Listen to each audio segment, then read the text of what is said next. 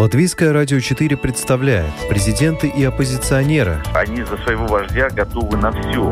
History will not forget what he did. Very special man and president. Монархии и поп-звезды. Ну какой его бизнес? Ну, какие-то деньги зарабатывает. Ну это, конечно, не миллиарды долларов. Чушь. Новые герои и знакомые и незнакомцы. Вообще непонятно, что это за кандидатура. Возможно, это не те обвинения, которые будут ему предъявлены. Личности и события мирового масштаба в программе «Мир в профиль».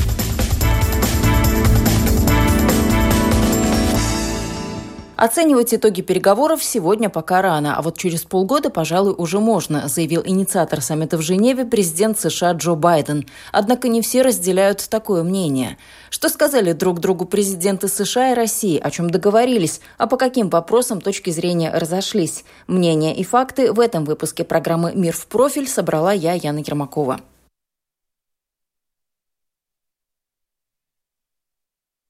Встреча двух лидеров прошла на вилле Лагранж в Женеве 16 июня и началась с рукопожатия и приветствия. Президент Швейцарии Ги Пармелен пожелал Владимиру Путину и Джо Байдену во время саммита плодотворного диалога. Он тепло поприветствовал президентов России и США, подчеркнув, что возможность принимать у себя этот саммит является большой честью для Швейцарии. Ги Пармелен сказал, Уважаемый президент Российской Федерации, уважаемый президент Соединенных Штатов Америки, от имени правительства Швейцарии позвольте поприветствовать вас в городе мира, Женеве. Возможность принимать вас в рамках этой встречи на высшем уровне является большой честью для Швейцарии. Таким образом, согласно нашей традиции добрых услуг, мы рады способствовать диалогу и взаимопониманию. Уважаемые президенты, желаю вам плодотворной работы, плодотворного диалога на благо ваших стран и всего мира. Президенты провели переговоры как в узком, так и в расширенном составах. В целом, с учетом перерыва, саммит занял около трех с половиной часов. Итоги встречи двух лидеров комментирует политолог Юрий Подоляк. Путин с Байденом решили, что они восстанавливают дипломатические отношения. В ближайшие дни послы США и России, соответственно, вернутся в Вашингтон и Москву. Обсуждался кластер кибербезопасности, будут созданы рабочие группы по их решению. Обсуждались разные экологические и прочие такие не особо значимые темы, там, например, обмена заключенными гражданами и так далее. Часто звучало или подразумевалось имя Навального. Прогресса в этом вопросе не наметилось, однако журналиста-международника Ивана Яковину удивил тон, в котором об этом по итогам пресс-конференции сказал Джо Байден. Он стоял прямо под лучами солнца, палящего. Явно, что ему было очень плохо. Он он явно очень-очень устал. Во-первых, он сказал, что хотел объяснить Путину, зачем он делает то, что он делает, и почему он говорит то, что он говорит. Ну ладно, хорошо, допустим. Дальше. Он сказал, что его повестка дня ни в коем случае не антироссийская, что она проамериканская. И тут он начал почти извиняться перед Владимиром Путиным. Он сказал, что э, мы э, про Навального и про других диссидентов России вспоминаем не потому, что мы так сильно Путина не любим или Россию не любим. Нет, мы об этом вспоминаем, потому что это в нашем ДНК, мы всегда так делаем. Ну вообще-то типа ничего личного, можете даже типа не обращать внимания на вот эти наши претензии по Навальному. Просто мы обязаны это делать, поскольку мы американцы. Это звучит звучало очень странно. Такое впечатление, что он оправдывался перед Путиным, что почему он, собственно, там э, ставил вопрос о Навальном перед российским президентом. Говорит, я просто обязан бороться за права человека, такая уж у меня работа, я американский президент. Сам Джо Байден, комментируя прошедшие переговоры, отметил, что они прошли в доброй и позитивной атмосфере, а также выразил надежду, что Соединенные Штаты создали фундамент для дальнейших отношений с Россией. Оптимистичное настроение Джо Байдена в пух и прах в интервью Fox News разбил бывший президент США Дональд Трамп, который в свое время встречался в похожем формате с Путиным в 2018 году. Трамп поспешил заявить, что Вашингтон ничего не получил от саммита в Женеве, а Россия, наоборот, оказалась в выигрыше. Думаю, для России это был хороший день. Я не понимаю, что мы в результате этого получили, сказал Трамп. Он отметил, что очень хотел бы отменить санкции в отношении России, потому что российско-американское сотрудничество может быть взаимовыгодным. Мне нравится идея отменить их. Я был бы рад их отменить, как только они взяли бы себя в руки, пояснил Трамп. По его словам, Россия заинтересована в экономическом сотрудничестве с США. Нам нужно то, что у них есть, очень ценные территории с точки зрения добычи ресурсов и многое другое. Могло бы произойти много хорошего, сказал бывший президент США. Интересно, что когда Путина спросили, каков и в чью пользу счет после встречи в Верхах, прокомментировал он это по существу. По-моему, до нашей встречи президент Байден сказал, что мы это же не какие-то спортивные соревнования. И я в этом смысле с ним полностью согласен. Чем мы здесь будем счета восстанавливать? Э, встреча была в целом результативной. Она была предметной, конкретной, проходила в атмосфере, которая настраивала на достижение результатов. Э, и, повторяю, разговор был весьма конструктивный. Я лишний раз убедился в том, что президент Байден человек очень опытный. Э, это совершенно очевидно. Мы с ним с глазу на глаз разговаривали почти два часа. Не со всеми лидерами так вот так подробно идет э, разговор с глазу на глаз. С точки зрения о выигрышных позициях России, однако, несмотря на комментарии Путина, разделяет и целый ряд экспертов. Например, журналист-международник Иван Яковина. Я нахожусь в состоянии, мягко говоря, шока. Мне кажется, что американский президент Джо Байден полностью слил этот саммит, э, и Владимир Путин, конечно, оказался победителем э, по итогам э, этой встречи, как мне, по крайней мере, сейчас кажется. Может быть, я очень надеюсь, что я ошибаюсь, но сейчас все выглядит именно так, именно что Джо Байден полностью был разгромлен на этом мероприятии. Мне никакого удовольствия не доставляет это говорить, но, к сожалению, почему, из чего я делаю, собственно, такой вывод. Во время пресс-конференции Владимира Путина Путин был очень бодр, очень весел, он вдохновенно и очень много врал по самым разным вопросам, вопросам, говорил, что э, фонд борьбы с коррупцией Навального, например, собирает э, какие-то там э, коктейли Молотова, что сам Навальный, будучи при этом в коме, добровольно и самовольно покинул Россию, чтобы уехать на лечение в Германию. Но самое меня больше всего напрягло то, что он реально был в очень хорошем настроении, позволял задавать себе вообще любые вопросы иностранным СМИ. Обычно он избегает вопросов от иностранных СМИ. Тут же он был вообще рубаха парень, какие шутки, прибаутки, все что угодно. Дополнительные очки в пользу Владимира Путина насторожили политического политического эксперта Дмитрия Корнейчука. В таком раскладе сил он усмотрел явную угрозу. Я вам скажу, что самое страшное делает сейчас Байден. Байден официально в очередной раз выводит Путина, человека, который забрал часть Украины, выводит его на международный уровень и показывает, что это тот лидер, с которым можно садиться, пожимать вести руки, перемовины. вести переговоры. А изгоем, пускай будет какой-то там Лукашенко. Кстати, о Беларуси в этот раз ни слова не сказали, что показательно продолжает эту мысль политолог Юрий Подоляк. Беларусь не была частью переговорного процесса. Ни одного вопроса по Белоруссии не было задано, и никого она по большому счету не интересует. То есть очень похоже, что для Америки вопрос Беларуси уже почти закрыт, как и вопрос Северного потока-2. А вот торги по Украине будут очень долгими. И Россия, подчеркиваю, будет продолжать тянуть резину. Чем дольше Путин будет тянуть резину, тем России выгоднее. Потому что позиции США, они с каждым годом слабнут.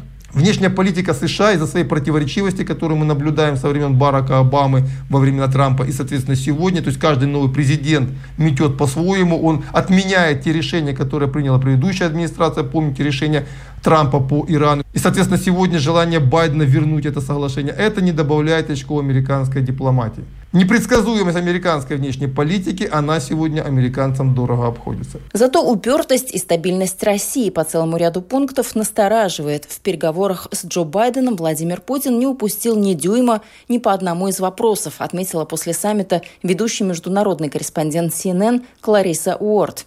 При этом журналистку удивил в целом оптимистичный настрой российского лидера, назвавшего диалог с американским коллегой открытым и откровенным. Он не уступил ни дюйма ни по одному из этих вопросов, но, откровенно говоря, никто из нас этого от него и не ждал. Меня удивил его и в целом оптимистичный тон, когда он вошел без какого-либо заготовленного заявления, будто говорил, «Мне все равно, я отвечу на все ваши вопросы». И услышать от него, что это было конструктивно, что он говорил с Байденом на одном языке, мне показалось это интересным. Он сказал, что встреча была продуктивной, и он надеется, что, возможно, это может стать началом следующих шагов в правильном направлении с целью вернуть отношения в нормальное русло. Но я могу сказать, что тон показался мне более позитивным, чем я ожидала, хотя, очевидно, Путин стоял на своем. Детали то заметил и политический обозреватель и народный депутат Украины Анатолий Урбанский. Он его охарактеризовал как опытного хорошего собеседника и опытного политика. Я не часто слышал в пресс-конференциях президента Путина, чтобы он давал такие оценки о своих визави. Это говорит о том, что контакт между ними появился. По каким красным линиям пройдет этот появившийся контакт? Владимир Путин ответил на этот вопрос в очередной раз без конкретики. В целом нам понятно, о чем говорят э, наши американские партнеры, им понятно, о чем мы говорим, когда на э, речь ведем о красных линиях, но э, должен вам сказать откровенно, вот так вот далеко и подробно расставлять акценты и, и что-то делить, до этого мы, конечно, не, дошли, э, но э, имея в виду, что мы договорились работать и на, по э, кибербезопасности, и по, по стратегической стабильности, я думаю, что вот в ходе этих консультаций все это постепенно должно быть предметом наших обсуждений и, надеюсь, договоренности. Какой будет договоренность по Украине? Об этом украинская сторона гадала еще до саммита. Анатолий Урбанский озвучил один из возможных сценариев развития событий. Эта встреча не была никакой судьбоносной. Это первая встреча о которой работали и разведка, и МИД обоих сторон, и готовили ее. И об этом сказал также Путин. Все те ключевые вопросы были, как он сказал, я боюсь ошибиться, постараюсь процитировать, широкими мазками. Были точно оговорены точки, где есть разногласия. Что э, касается комментария президента Путина о Украине, то у нас есть Минские соглашения, мы должны четко по ним идти, и это подтвердил господин Байден, что мое субъективное мнение дает основание думать, что вопрос по Украине не сдвинулся ни в одну из сторон. Соединенным Штатам будет очень сложно поменять свое отношение к Украине, потому что это также и для России есть их геополитическая повестка, и это даст плохой сигнал союзникам Соединенных Штатов э, том, что они могут где-то в каком-то моменте слить какого-то из своих партнеров и союзников. Международный корреспондент CNN Клариса Уорд посетовала, что о Минских соглашениях шла речь без какой-либо конкретики. Неоднократно упоминалась Украина. Он говорил, послушайте, здесь можно говорить только об одном. Минские соглашения, Минские соглашения и еще раз Минские соглашения – Любому, кто пристально наблюдает за этим конфликтом, известно, что Минские соглашения сложно устроены. Они предусматривают решение вопроса об автономии и выборах.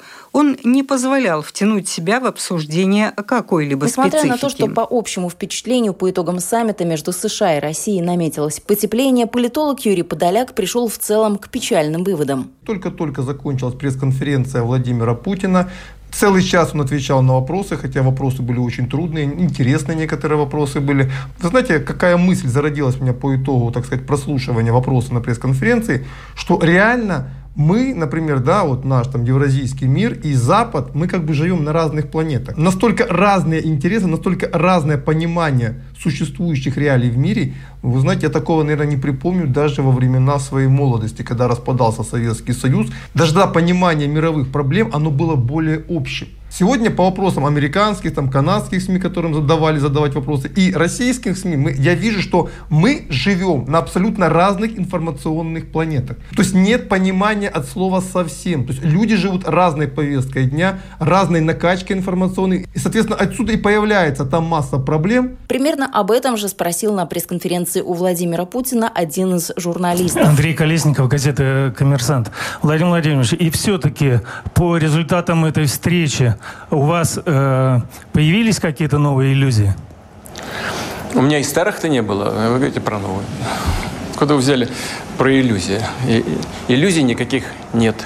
Иллюзий нет, но в Женеве вчера страсти были накалены до предела. Впрочем, жарко было и в прямом, и в переносном смысле, комментирует политик и политический беженец Виктор Харпунов. Температура воздуха далеко ушла за 30 градусов, но и вдвойне жарко, потому что на саммите рассматривается ряд вопросов, которые могут быть животрепещущими для населения всей нашей планеты и установление нормального режима работы, э, сотрудничества и дальнейшей перспективы развития во всех направлениях действия человека. Находясь здесь, в Женеве, я видел э, все с самого начала, как готовила, велась подготовка к проведению саммита.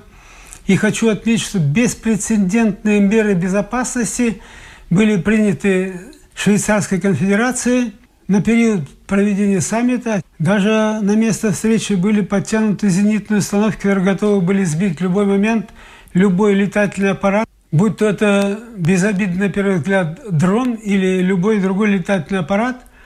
Размещены были средства инфо- э, связи, причем с очень высокой степенью защиты самих средств связи и зенитных установок, которые были развернуты э, около места встречи двух президентов.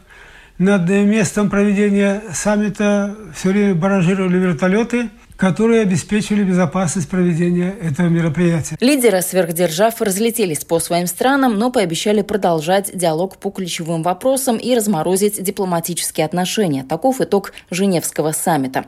Впрочем, быстрых результатов никто не ждет. Геополитика – дело сложное и с множеством переменных. Это была программа «Мир в профиль». Этот выпуск подготовила я, Яна Ермакова. На этом прощаюсь. До новых встреч.